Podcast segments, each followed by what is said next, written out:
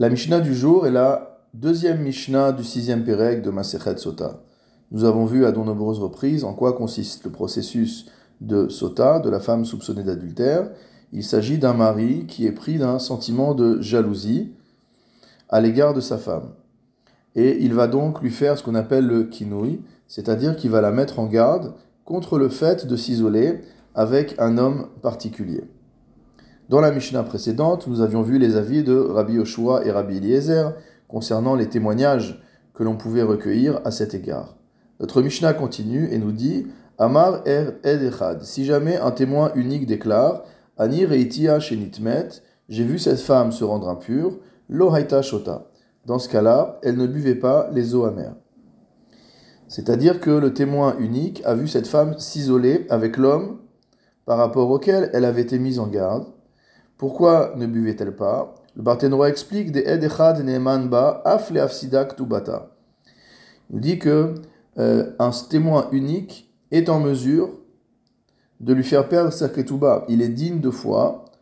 Son témoignage va être accepté, alors que normalement dans la Torah on a besoin de deux témoins. Ici, un témoin unique va être accepté, et son témoignage non seulement va l'interdire à son mari, mais en plus va lui faire perdre sa ketouba, c'est-à-dire qu'elle sera répudiée sans dédommagement financier. Pourquoi? Shiraglaim la davar.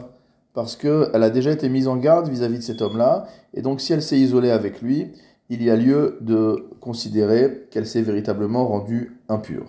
Velood, et non seulement cela, nous dit la Mishnah, et là, filou eved, afilou shifra, même si la personne qui vient témoigner est simplement un esclave ou une servante, Hare Elu Nehemanim, ils seront également dignes de foi. Af les fosla miktubata, même pour lui faire perdre sa ketuba. Ces personnes qui normalement sont impropres à témoigner vont pouvoir ici être considérées comme, étant dignes de foi et faire perdre sa ketuba à sa femme et forcer le mari à la répudier. Chamota ou bat chamota vivimta ou bat Hare elu neemanot, velo lefosla miktuvata, ela shelotishte. Maintenant, on va avoir une autre catégorie de personnes. Il s'agit de Chamota, sa belle-mère, ou Bat Chamota, la fille de sa belle-mère, Vetsarata, sa rivale, motamo, c'est-à-dire une autre des épouses de son mari, s'il s'agit d'un mari qui a plusieurs épouses, Vivimta, la Yevama de son mari, c'est-à-dire la femme du frère du mari, ou Bat Baala est la fille de son mari. Toutes ces femmes-là, a priori, on aurait pu les soupçonner d'avoir des intentions malveillantes en venant témoigner. Malgré, tout, Hare Elu Neemanot. Si elles viennent témoigner que cette femme s'est isolée avec l'homme par rapport auquel elle avait été mise en garde, elles seront considérées comme dignes de foi. Toutefois, velo les fosla miktubata, ils ne pourront pas lui faire perdre sa ketuba.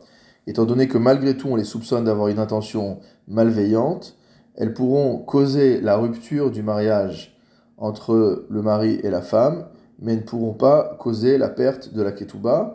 Et probablement, étant donné qu'elles font partie de la famille, le fait que si jamais le mari doit répudier sa femme à la suite de leur témoignage, la femme va recevoir sa ketuba, cela fera réfléchir ces femmes quant au fait de euh, porter un faux témoignage, et là, chez l'otishte, mais simplement, ça lui permettra de ne pas boire les eaux amères.